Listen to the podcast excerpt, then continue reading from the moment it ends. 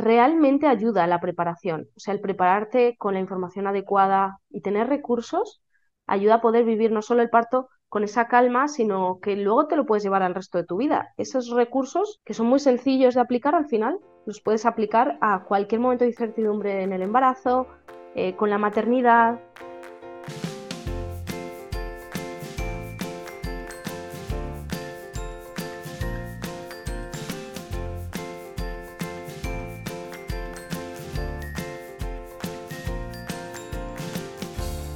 Bienvenida. Esto es Planeta Parto, el podcast en el que hablo con mujeres sobre sus relatos de parto y la manera única en la que dieron a luz a sus bebés. Aquí vas a descubrir un mundo de relatos informativos y empoderadores sobre el parto y las diferentes formas de ser y convertirte en la protagonista de este poderoso viaje. Yo soy tu anfitriona, Isabel Anthony. Acompáñame cada semana y escucha relatos emocionantes, conmovedores e informativos que te ayudarán a conocer y vivir el parto de otra manera.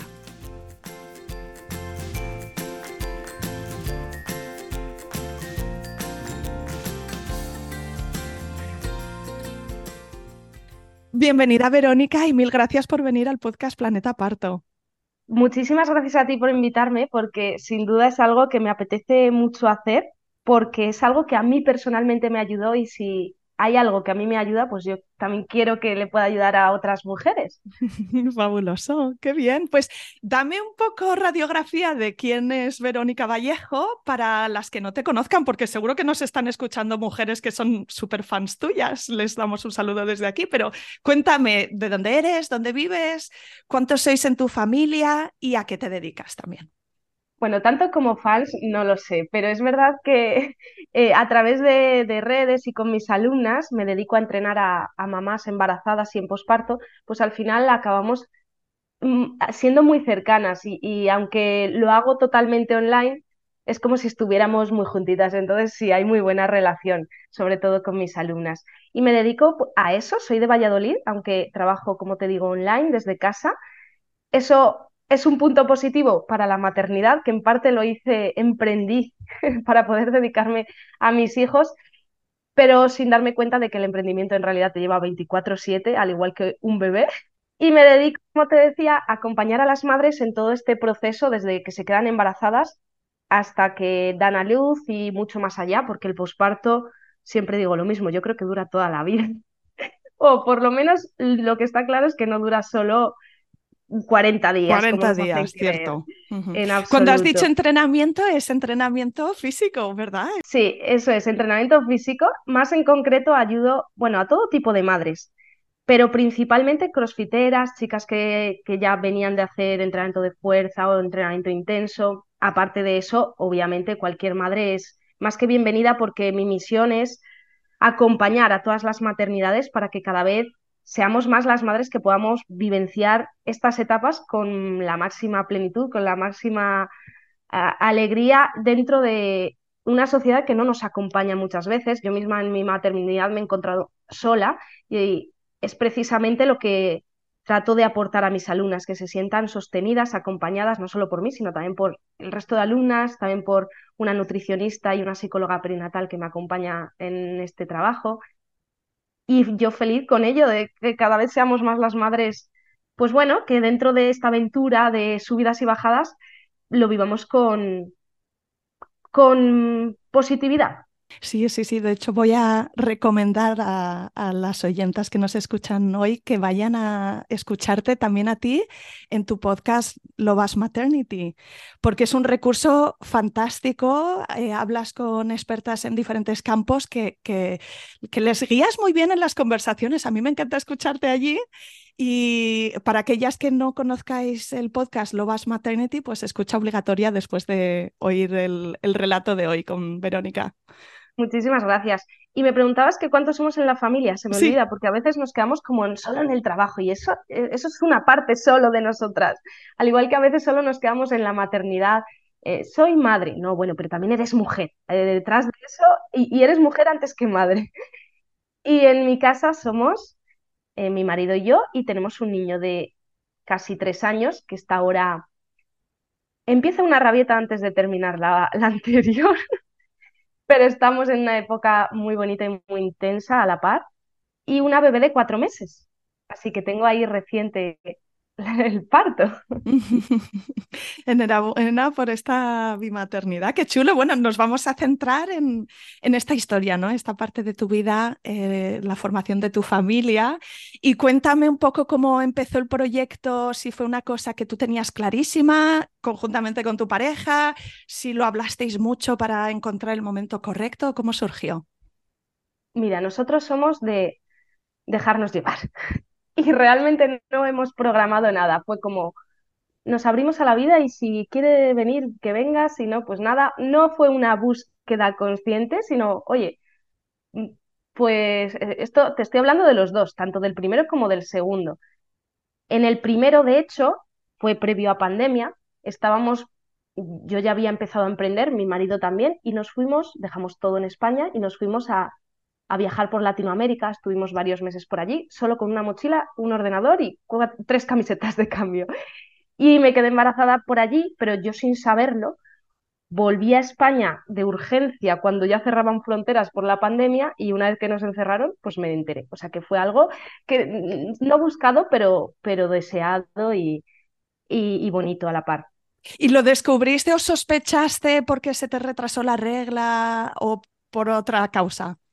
Pues en parte sí, pero claro, yo decía, el estrés, de cambios, cambios del jet lag, el, cambios de alimentación, el estrés de los vuelos, de coger el último vuelo que, te cierran las fronteras. Y, fue un poco caótico y además como estábamos tan, como no seguíamos trabajando por, por esto de trabajar online los dos, eh, yo estaba como muy en mi mundo y yo, bueno, ya me haré la prueba, ya me haré la prueba. Es esto que como que no quieres asumir la, la realidad, no dices, ay, qué miedo hacerme la prueba. Mm, voy a dejarlo, voy a dejar unos días más. Y yo creo que me la hice como a los 20 días del retraso de, regla, como diciendo, oye, ya esto, a ver, hay que asumirlo, pero lo que hay.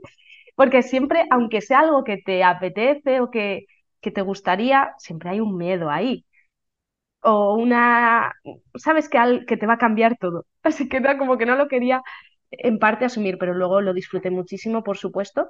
Y con la llegada de mi segunda bebé fue algo parecido, se, eh, pero no me dio tiempo casi a, asimilarlo porque, claro, yo di pecho hasta que me quedé embarazada precisamente el segundo y como yo no tenía la regla, lo que hice fue, esta es una anécdota por si a alguien le sirve divertida, eh, yo me compré un kit en Amazon, un kit de un montón de pruebas de embarazo porque como no tenía la regla, porque estaba dando el pecho, digo, yo qué sé si me habré quedado embarazada o no, porque sí que más o menos he aprendido a detectar cuando bulo, a conocer un poco mi cuerpo, a escucharlo.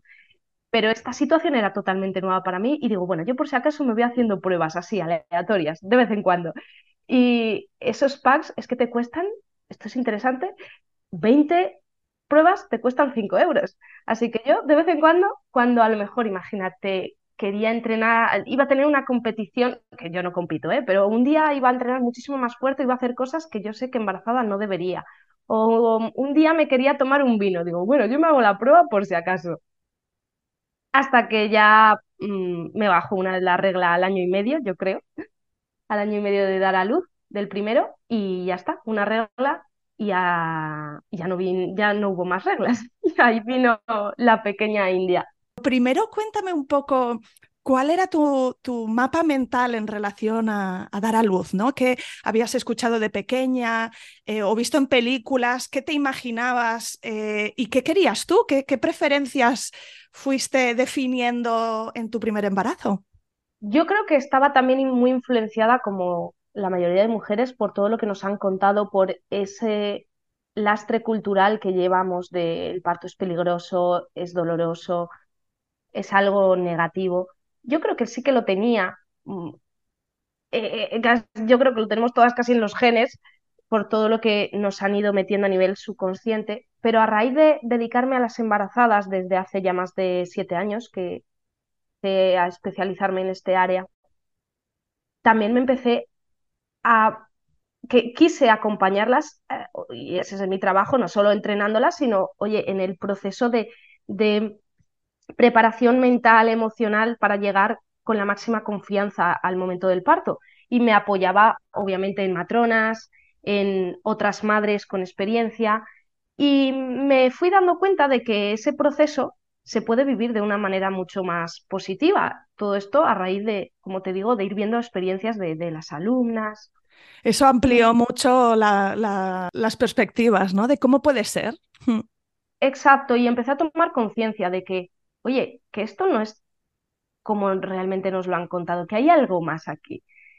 Y ahí empecé a leer más sobre el parto, me empecé de hecho a a enamorar de ese proceso, como a sentirlo como algo muy nuestro, como algo de poder, de wow, o sea, yo quiero, quiero vivir eso. Tiene que ser una pasada. Empecé a cambiar creencias. Todo esto con el tiempo. Empecé a, mucho antes de pensar en yo quedarme embarazada, empecé a ver muchos partos en redes sociales de todo tipo. Ojo, ¿eh? cesáreas, partos en el agua, partos vaginales, eh, y a descubrir la esencia un poco del parto. Y ya cuando llegó mi embarazo fue como, aquí hay que prepararse mentalmente, porque físicamente yo sabía que estaba preparada, de hecho todas lo estamos, nuestro cuerpo no falla, lo que falla pues muchas veces es el contexto y, esas creencias quizá o esa mochila que arrastramos. Entonces yo confiaba en mi cuerpo y solo me faltaba ir acompañada de, de la información adecuada y los recursos para poder vivenciarlo de otra manera a la que nos habían contado. Y desde el principio me empecé a preparar con himnoparto. Empecé a leer mucho y yo creo que las dos patas en las que me sostuve fue, por un lado, esa preparación con himnoparto y la otra en leer muchos testimonios y escucharlos, como por ejemplo los de tu podcast y también de, los que podía encontrar en redes. Partos, eso sí, positivos. Cuando me empezaban a contar experiencias negativas, lo típico, la familia, amigas, eh, gente de alrededor, yo me hice un pacto conmigo misma de por aquí me entra, por aquí me sale. No quería, no quería dejarme, dejarme arrastrar por esa negatividad o que me influyera. No sé si eso está bien o está mal, pero a mí me ayudó. Y solo experiencias positivas, independientemente de cómo terminas ese parto, porque una cesárea también puede ser positiva. Quizá hay un plano ahí de preparación mental, de sentirte empoderada, de ser parte de esas decisiones según está ocurriendo, que hace que la experiencia sea positiva, no solo cuando el parto es como tú lo querías o un parto sin intervención o un parto de esta o aquella manera, ¿no? Hay una parte muy importante de esta sensación de agency, se dice en inglés, ¿no? Como de, ser parte de esas decisiones y, de ser tomada en cuenta, de mantenerte protagonista de la experiencia. Que me estabas diciendo, Verónica, que, que llegabas informada, que llegabas empoderada. Así que háblame de de ese último trimestre, de las últimas semanas o días antes de que naciera tu hijo, ¿cómo fue la espera y cómo se anunció el, primer parto? Si fue con contracciones, si fue de pronto, ¿dónde estabas? ¿Cómo fue? Pues fíjate que yo deseaba un parto lo más natural posible y estaba confiada en ello. Tenía los recursos, pero obviamente un parto siempre es impredecible. Y unas, una semana antes como en la semana 38, 39, yo creo que 39, ya a punto de, salir de cuentas, me empezó por la noche a picar todo el cuerpo. Muy desagradable, muy incómodo, no, no desagradable, insoportable era la palabra. Y claro, y yo nunca había leído sobre eso y empecé a investigar y resulta que si te pica sobre todo las palmas de las manos y, las, y los pies, puede haber ahí un problema no recuerdo ahora el nombre, se ya me vendrá. La cosa es que al día siguiente llamé a mi matrona y me dijo mi, matrona, eso vete directa a urgencias y que te miren. Y yo, ay Jesús, yo ya sabía lo que pasa. La cosa es que ante esto, si se presenta esa circunstancia, la pauta es inducir el parto para no poner en riesgo al bebé. Pero es, fue aquí cuando cuando, fíjate, más me ayudó casi el himnoparto. Bueno, me ayudó en el parto, pero también en esos momentos de incertidumbre previos, que es que esas herramientas de gestión emocional, no solo de gestión de, la intensidad y del dolor, sino de mantenerte con calma, también ayudan en cualquier momento del embarazo y de la vida, vaya.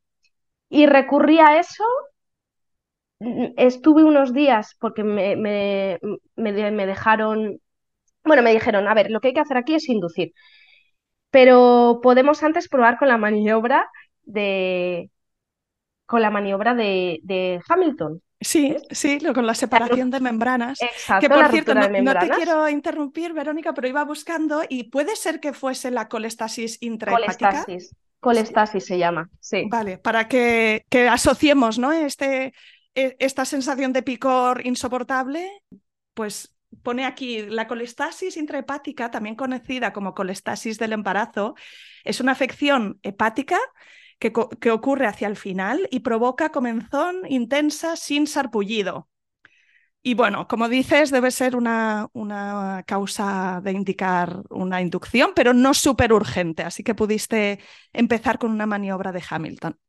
Exacto. Bueno, si escucháis algo es la becaria que está aquí ya en la, en la teta. La cuestión es que probamos con esa maniobra y yo me dediqué esos días a relajarme, a hacer mucha meditación, a aceptar también lo que pudiera pasar, pero yo seguía confiando en, mi cuerpo. Total, que me dijeron que volviera a los, a los dos días para revisar y volví con la suerte de que esos síntomas habían disminuido bastante, incluso desaparecido.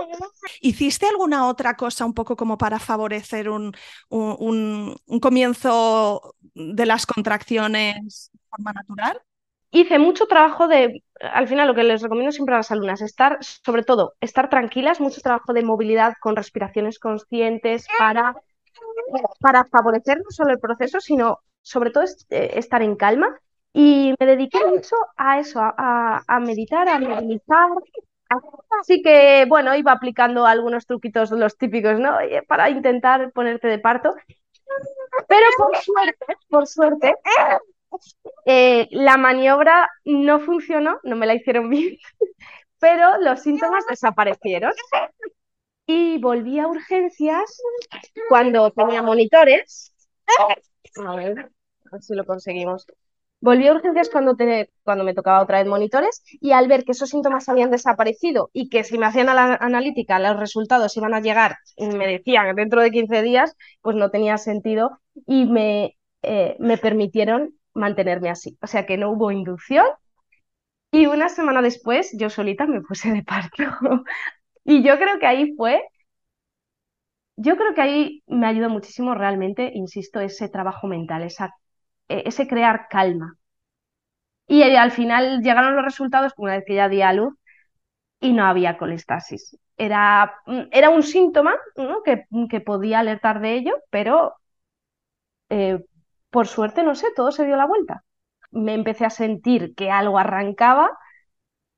Ya sabes, primeriza, pues bueno, eso va con tiempo, sin prisa, sabía que eso iba a ser largo, aproveché a descansar todo lo que podía, a movilizar, a seguir moviéndome, a estar en calma, persianas bajadas en casa, que nadie me molestase. Yo en mi mundo parto, todavía eso era muy, eh, eh, eh, muy poco a poco, pues a lo mejor empecé a notar algo como a las 12 de la noche, esa noche dormí con despertares en los que me iba moviendo y hasta las 7 de la tarde del día siguiente no me fui al hospital, que era ya cuando las contracciones empezaban a ser constantes y, frecuentes, pero las estaba llevando muy bien porque por, gracias a esos recursos, a ese control mental, a, las respiraciones, a seguir moviéndome, y ya simplemente sentí que era el momento de irse. O sea que llevaba casi un día con sintiendo cositas, ya se habían intensificado esas cositas, y en el hospital me permitieron todo lo que llevaba en el plan de parto. Bueno, todo lo que llevaba sabiendo lo que se podía hacer en ese hospital. Es un hospital público de aquí de Valladolid y hay los recursos que hay. Además, bueno, en pandemia intentar no juntarte con nadie, así que nos dejaron a mi marido y a mí en una habitación a solas y solo, me, solo venía una matrona cada tres horas más o menos para ver cómo iba, para poner monitores y el resto del tiempo me lo dejaban para estar yo concentrada con mi música, mis bailes, me salían movimientos como muy místicos, era una cosa rarísima, pero yo me dejaba llevar por mi cuerpo para mm, eh, ir eh, surfeando esas olas, esa intensidad, hasta que de pronto sentí como que se paró todo. Y dije, bueno, pues nada, me voy a tumbar un poco a descansar. Me tumbo, cierro los ojos, me duermo unos minutos y de repente oigo una explosión. Y había, claro, yo no había roto aguas hasta entonces. Rompo aguas, empezamos ahí a llamar a las matronas, veo que eso se intensifica a tope, digo, necesito meterme en la ducha. Me ayuda mi marido a meterme en la ducha, estoy ya en la ducha, que no quiero salir de ahí. Mm, ya no es que se había intensificado la cosa, es que ya no, ya eran otras sensaciones. Yo sabía que estaba cambiando la etapa del, parto. Yo no quería ya salir de ahí hasta que le digo a mi marido, oye, que quiero empujar, que quiero empujar. Y fue, eh, me, me, ayudaron a salir y dijeron, venga, vamos a paritorio, porque estábamos en la habitación ahí tan tranquilos. Y casi en el pasillo digo, oye, espera, espera que quiero aquí empujar. Casi doy a luz en el pasillo, pero no, llegamos a paritorio y ahí me dice la matrona, ¿cómo te quieres poner? Y yo, ¿cómo que cómo me quiero poner? Pues si es que no me puedo, o sea, ¿tú te crees que yo me puedo poner de alguna manera? No, de pie, de pie, de pie. Y dos empujones y ahí de pie llegó Leonardo. Yo tenía, mientras tanto, claro, me habían puesto nada más llegar monitores, el pulsioxímetro en el dedo, llena de cables. Yo quería coger a mi bebé y no podía. Me decían, cógelo, cógelo, cógelo tú. Pues, ¿cómo lo voy a coger? Yo quitándome cables de todas partes que no puedo. Y lo tuvo que coger la matrona. Y así fue, de pie, el expulsivo, pues dos empujones contados. Mm, cinco minutos de, expulsivo, quizá. El proceso previo había sido largo, obviamente, pero eh, ese expulsivo para haber sido primeriza, o sea, fue maravilloso. Esa intensidad lo que hizo fue acompañarme para saber cómo colocarme, cómo acompañar al bebé. Siempre digo que lo disfruté muchísimo y fue ahí cuando dije, wow, esto, esto lo tienen que vivir más mujeres. Te estoy imaginando como con un, subidón hormonal, ¿no? Una sensación de, de, ser todopoderosa, ¿no? De, ser invencible después de una experiencia como esta. Sí, sí, sí, totalmente. ¿Y qué recuerdas de, de la primera sensación de conocer a tu bebé? No sé si, si te entró por los ojos, ¿no? Pues esa mirada, si fue el, el, olfato como olía el bebé o, el tacto, la sensación de piel con piel. Hay todo, todo. Yo, además siempre me, me, decían, cuando tengas al bebé, huélelo. Y esto se lo recomiendo a todas, de verdad. Hay que oler al bebé porque es increíble. Ese olor está hecho para que nos enamoremos y además es algo que no se olvida. Y fue ese piel con piel y, pues una sensación de, amor infinito. Sé que esto a veces tarda más en venir, más, menos, pero más que eso fue como, wow, lo que somos capaces de hacer. Más que ese amor que sol va llegando también poco a poco, fue, fue una explosión de, decir, somos capaces de, de hacer esto. Claro, me lo cuentas así, pienso también, significa que tu expulsivo al, ser tan rápido, también de alguna forma es brutal, ¿no? es como, como se, se concentra toda la intensidad en poco tiempo, entonces es como energéticamente muy intenso y no sé, Verónica, si, si, si, te temblaba el cuerpo o si recuerdas alguna sensación así, no sé si durante o quizá justo después. Sí que lo, que recuerdo es que me eché a llorar, ¿no? De, esto, de la emoción de ¡guau! Lo hemos conseguido y está aquí. Oh, ¡Qué guay! Entonces, bueno, me, me, estoy imaginando que para ti la recuperación sería buena, ¿no? Independientemente de que luego el posparto tiene un montón de obstáculos, ¡Eh! barreras, nuevas experiencias que no son un camino de rosas, pero a lo mejor es, es un mito, pero por estar tú en tan buena condición física, ¿eso te ayudó eh, luego en la recuperación? Sin duda. Eh, mira, hay algo que siempre les digo a mis alumnas y es que la mejor recuperación posparto empieza en el embarazo. Es decir, en el posparto no hay que tener prisa por nada. Tienes que echarle mucha paciencia, no hay que ponerse a entrenar mm, ni aunque te encuentres bien todo lo rápido que te gustaría o todo lo pronto que te gustaría, pero sí que es verdad que todo lo que hayas hecho previamente va a favorecer mucho ese proceso de recuperación. y te va a ayudar a, a poder volver a entrenar antes y de manera más segura. Pero no hablo de entrenar en el embarazo sin más, sino de hacer las cosas correctamente, porque puede pasar lo contrario, que en el embarazo entrenes como si no pasara nada, sin hacer las adaptaciones necesarias, y eso también puede repercutir en una peor recuperación. Entonces, en ese sentido, fui muy consciente, sí que tuve que recordarme a mí misma toda la paciencia que había que tener, aunque yo tuviese ganas de... Claro, yo me encontraba muy bien. ¿Y por qué no voy a poder entrenar? No, pues hay que esperar, hay que esperar. Y hay que dar ejemplo a las chicas. Así que las primeras semanas, pues de estar el máximo tiempo posible tumbada, siempre recomiendo eso, y luego de ir fase a fase sin saltarse pasos.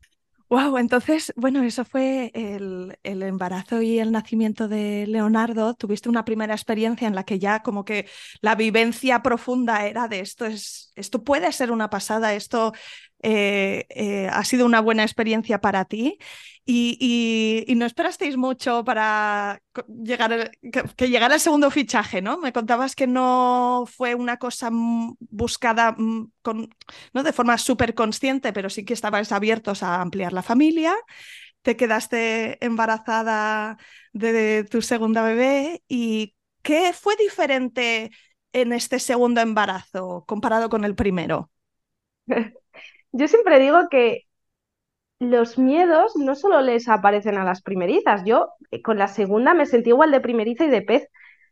Y ya cuando me dicen que viene niña, digo, ¿y eso cómo? O sea, ¿eso cómo se hace? A ver, que, o sea, que el, ¿cómo se cambia el pañal de una niña? ¿Cómo se le limpia el culo? Digo, uy, una niña, no sé. o sea, me sentía igual, igual de pez que con el primero. Y obviamente que mm, parece que no tenemos derecho con el segundo embarazo a tener miedos y dudas. Obviamente están ahí, porque al final surgen los típicos miedos de, pues, eh, a ver cómo me organizo con los dos y qué hago cuando, con el mayor cuando me ponga de parto, o em, me volveré a recuperar igual, o no voy a poder cuidarme. Esta es una muy buena. Como ya tengo al mayor, ya no voy a poder dedicarme tanto tiempo en este embarazo, a descansar o a cuidarme como lo hice con el primero, pues empiezan ahí, eh, empieza la mente en bucle Comentabas antes el, el, libro de maternar en plural, ¿no? Que está escrito especialmente para bimaternidades. Supongo que tendrá pistas en esta dirección. Sí, totalmente. Porque al final mm, muchas veces nos sentimos como con esa falta de acompañamiento. Eh, eh, este libro lo escribieron Carmen Moreno y Carlota Caldés y hablamos en, un, en uno de los episodios de mi podcast, hablábamos sobre ese libro. Y la, la cuestión es eh, bueno, eh, sí que nos dan muchas herramientas, pero la, la, cosa es poder acompañar a, la madre, sentirnos acompañadas, ¿no? Sentirnos apoyadas, que podamos, que sintamos que esas emociones son normales, que no somos las únicas. Y es verdad lo que dices, que aquí se que todo el mundo, oye, ¿y tiene celos el mayor? y que, que en realidad no solo en cada embarazo naces de nuevo como madre, renaces, ¿no? Como madre, porque cada embarazo y cada parto es distinto, sino que, que nace un hermano, o sea, tu hijo nace como hermano. Y eso sí, pues surgen esas dudas, esos miedos, pero que al final acaba siendo un regalo, yo creo, para ellos. Cuéntame entonces, eh, ¿cómo fue su nacimiento de esta peque que, que tengo aquí a la vista? Buenísimo, mira, voy a ir muy al grano. Yo quería, tenía claro que quería también intentar un parto natural. De hecho, busqué, mm, mi sueño habría sido dar a luz en casa y me estuve informando muchísimo, aunque mm, fui, era consciente de que en mi ciudad no hay equipo de atención domiciliaria al parto, que necesitas un equipo que esté mm, muy preparado y, experto en, ese tipo de atención y necesitas, bueno, hay varias cosas a tener en cuenta. Nada, e, esa parte la descarté, incluso quise, quise probar eh, con irme a alguna casa de partos a otra ciudad, porque aunque había tenido muy buena experiencia en el Hospital Público de Valladolid, en uno de ellos, no sabía cómo iba a ser esta vez, porque al final depende de quién te toque, de cuánta gente haya, de la otra vez era pandemia, a lo mejor yo qué sé, respetaban más los espacios. Entonces me daba miedo que no me lo respetasen de la misma manera. Bueno, la cosa es que al final vi que no, que no era viable, sobre todo por el mayor, por el trabajo que estuve trabajando hasta el último, literalmente, hasta el último día, bueno, hasta el mismo día del parto. Yo estaba con contracciones mandando unos últimos correos a la vez que eh, a, la, vez que estaba yo con mis respiraciones y movilizando la pelvis, yo escribiendo correos de, oye chicas, vuelvo en tres días. esto arranca. Fue obviamente mucho más rápido que en el primero en cuanto a que el proceso de dilatación se aceleró mucho antes y en ese momento yo me quedé en casa, o sea, yo ya sabía que quería ir al hospital porque además lo tenemos a cinco minutos de casa, en coche cinco minutos de reloj. Importante detalle para lo que va a venir ahora. Importante detalle. y luego lo típico, yo había hablado con muchísimas matronas, algunas compañeras mías que trabajan conmigo, y todas me decían, bueno, tú ya sabes, tú apura todo lo que tengas que apurar en casa para poder llegar con los trámites pasados al hospital. Ese era el plan, ese era el plan. Porque sabían que quería tener pues un parto lo menos intervenido posible. Y me daba mucha confianza ese detalle de estar al lado del hospital. La cosa es que es, el proceso arrancó y estaba yo en, con pues lo mismo, mis recursos que aprendí la otra vez, que los había repasado eh, de nuevo, con esa confianza extra de decir, ya, ya sé que es, que, es posible, y tratando de disfrutar del proceso, bueno, cada vez venían con más intensidad esas, esas olas, cada vez eh, eran más frecuentes, pero yo las cronometraba y yo decía, bueno, todavía no, todavía no. Cada cinco minutos, yo creo que todavía no. Y de repente empezó eso a intensificarse demasiado. Y ya no es que fuesen cada cinco minutos, es que era una era una intensidad continua y digo, ostras. Y sentí la necesidad de meterme a la ducha y digo, uy, esto me suena, esto me suena. Y se estaba repitiendo todo lo que pasó con el anterior, solo que más rápido.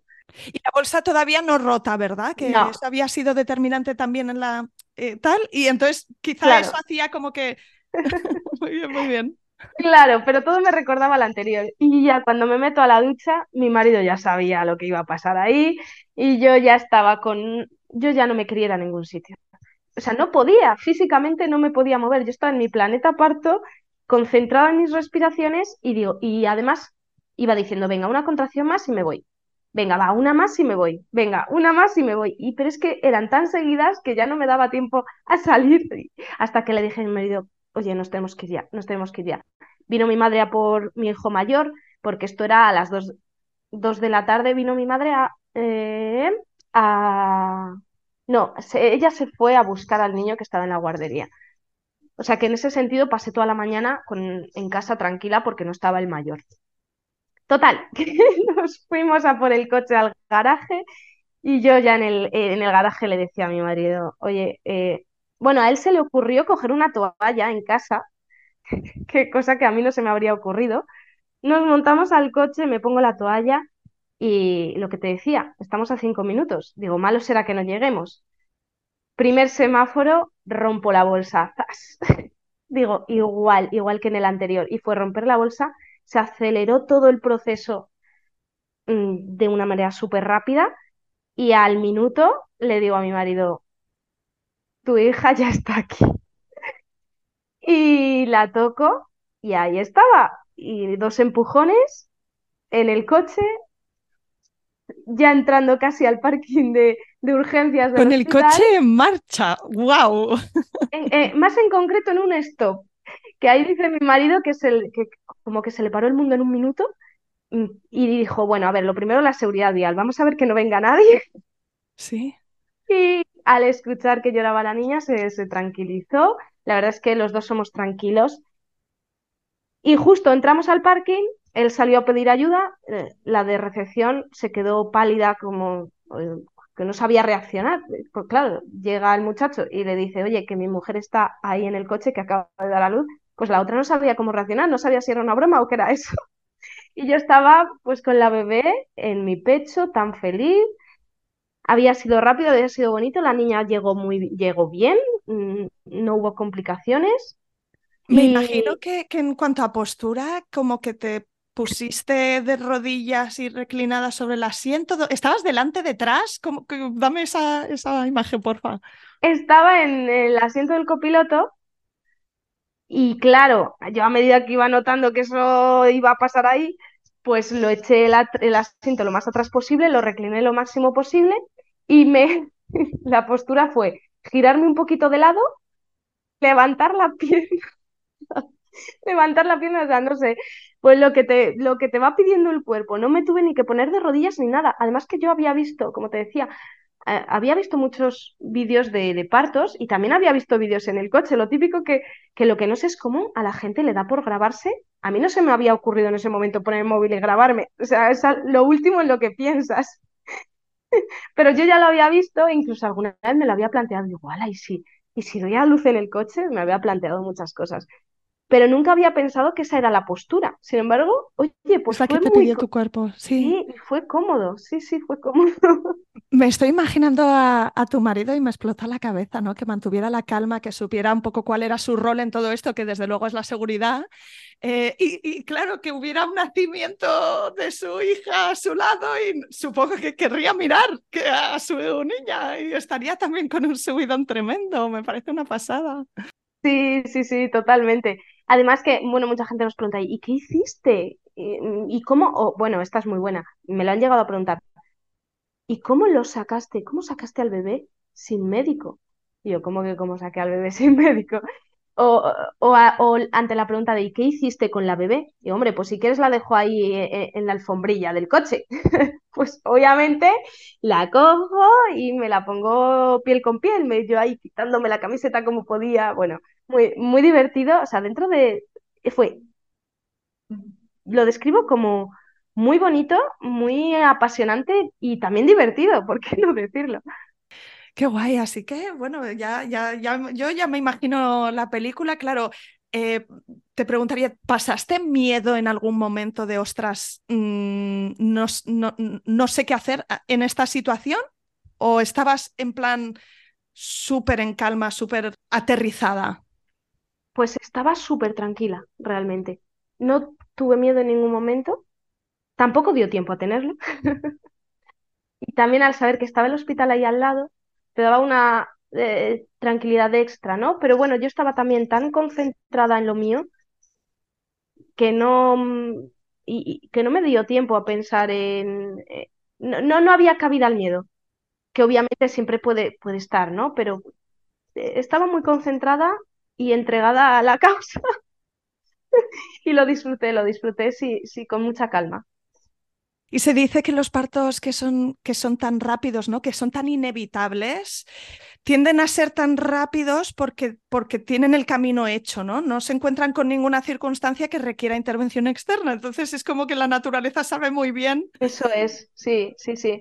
También yo, yo desde el primero tenía claro que quería intentar un parto sin epidural porque esa es la manera que tienes de escuchar al cuerpo y de acompañar al bebé de una mejor manera y, puede favorecer el proceso obviamente sin descartarlo. Y con esto no quiero decir que seas ni mejor ni peor por, por dar a luz con epidural o sin epidural, y que, eh, pero, pero sí que, y que tampoco te tienes que cerrar a, no, es que tengo que dar a luz sin epidural, como sea. Yo lo tenía como primera opción, pero siendo consciente de que un parto siempre es impredecible y abierta a lo que pudiera pasar. O sea que yo tenía mi plan A, aunque luego tuviese plan B, C, hasta la Z entró tu marido a decir, bueno, traigo a mi mujer, quien vino al coche, cómo entraste en el hospital, si dijiste chao, me vuelvo para casa, no hace falta. O sea, cuéntame qué pasó. Sí, de repente empezaron a llegar muchísimas personas, matronas, gines, pediatras, el, eh, eh, bueno, un montón de, de, gente ahí colocando una sábana para que al bebé no le diera el aire porque hacía mucho aire. Y, en el parking había como unas 20 personas. Y ya cuando tuvieron todo preparado, camilla, me, pusieron la camilla y me subieron, porque claro, llega el bebé, pero la. El parto no acaba todavía. Claro, el parto no acaba y hay y, puede haber todavía peligro con, con la, en el alumbramiento de la placenta. Entonces, nada, ya casi cuando estaba llegando a, a paritorio, alumbré la placenta y obviamente había que asegurarse de que todo estuviese bien, de que no se hubiese quedado nada dentro. Y ya ahí me quedé pues dos días ingresada. Habría estado bien eso de irse a casa, pero estaba muy a gusto allí, ¿eh? y no quería moverme de ahí, o sea, no quería moverme de la cama, yo estaba con mi bebé. Digo, mira, es verdad que en casa se está mejor, pero bueno. Aquí me cuidan también, me lo dan todo hecho, estoy en... Además que llegamos a las, di a luz a las dos de la tarde. Y lo primero que les dije cuando ya llegamos a paritorio a las chicas fue, eh, mm, perdonad, ¿qué hay de comer? Yo pensando solo en comida. Fantástico, Verónica, pues enhorabuena por estas dos experiencias. Y sí que me gustará ahora, ¿no? Con, la perspectiva que da el tiempo y, las reflexiones que has hecho, pues que me dijeras, por ejemplo, ¿qué te ha permitido descubrir de ti misma esta gran aventura de, la maternidad y, en específico también los viajes que has hecho al planeta Parto? Qué buena esa pregunta. Yo creo que es una transformación en todos los sentidos. Y no se queda solo en el parto. Es cierto que una buena experiencia de parto, como digo, independientemente de cómo termine, pero si es positiva, te acompaña al final y te fortalece para siempre. E incluso, vamos, por lo que veo en otras chicas, aunque no lo sea, aunque no sea una experiencia positiva, siempre te llevas algo para que, no sé, a lo mejor en un siguiente parto, pues eh, puedas sanarlo pero voy a hablar de mí y de mi experiencia y yo creo que los partos, los dos embarazos y partos, me han dado más confianza en mí misma quizá, me han hecho estar agradecida a mi cuerpo y a lo que somos capaces de hacer como mujeres. Y la maternidad en general me está enseñando, aunque cada día es día cero y volvemos atrás, e, e, es una, una lucha diaria, me, me está ayudando a ser a, trabajar la aceptación, como decía antes, a ser más flexible, a fluir. Pues no sé si se ha quedado algo en el tintero, algún último mensaje que querrías eh, compartir. Pues yo lo que diría a todas las chicas que nos estén escuchando es que por lo menos a mí me ayuda mucho escuchar eso, todo tipo de relatos positivos y de, de leer mm, relatos de parto que no se queden con la idea de que un parto positivo solo es dar a luz en una piscina, en el agua. Yo, por ejemplo, no tenía piscina en, el hospital. Puede, ser un parto positivo, puede ser de, cualquier manera, siempre y cuando tú seas la protagonista junto a tu bebé, estés informada y te sientas bien apoyada y sostenida. Y luego que realmente ayuda a la preparación, o sea, el prepararte con la información adecuada y tener recursos ayuda a poder vivir no solo el parto con esa calma, sino que luego te lo puedes llevar al resto de tu vida. Esos recursos, que son muy sencillos de aplicar al final, los puedes aplicar a cualquier momento de incertidumbre en el embarazo, eh, con la maternidad, y que ya por mi parte, por la parte que me toca como entrenadora, decir que sin duda el ejercicio también ayuda mucho en el plano físico, pero también en el mental no solo en el parto, sino también luego a recuperarse mejor y que paciencia con esta parte, que seamos también agradecidas con lo que ha obrado nuestro cuerpo, con ese milagro que hemos hecho. Esto lo digo en cuanto a que a veces no nos reconocemos, ¿no? Eh, por esos cambios que experimentamos en nuestro cuerpo, pero que veamos la grandeza que hemos sido capaces de, de hacer y que no nos olvidemos de nosotras mismas. Esa es otra, que cuando nos convertimos en madres se queda la mujer por ahí en un último lugar y que tenemos que priorizarnos junto con, con el bebé.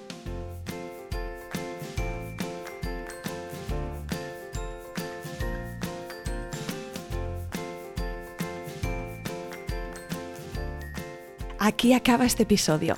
Si te ha gustado, suscríbete al podcast para ver un nuevo episodio cada miércoles en tu feed encontrarás una estupenda biblioteca de relatos de parto de todo tipo que espero que te acompañen, te entretengan y te ayuden en tu propio camino. Ayúdame tú también a mí a que este recurso llegue más lejos recomendándoles Planeta Parto a tus amigas. Y por supuesto, no dejes de escribirme, me encantará saber de ti, quién eres, por qué te gusta este programa o si te ha ayudado. Mi email es isa.planetaparto.es o en Instagram la cuenta Planeta Parto Podcast. Cuídate mucho, nos vemos la semana que viene.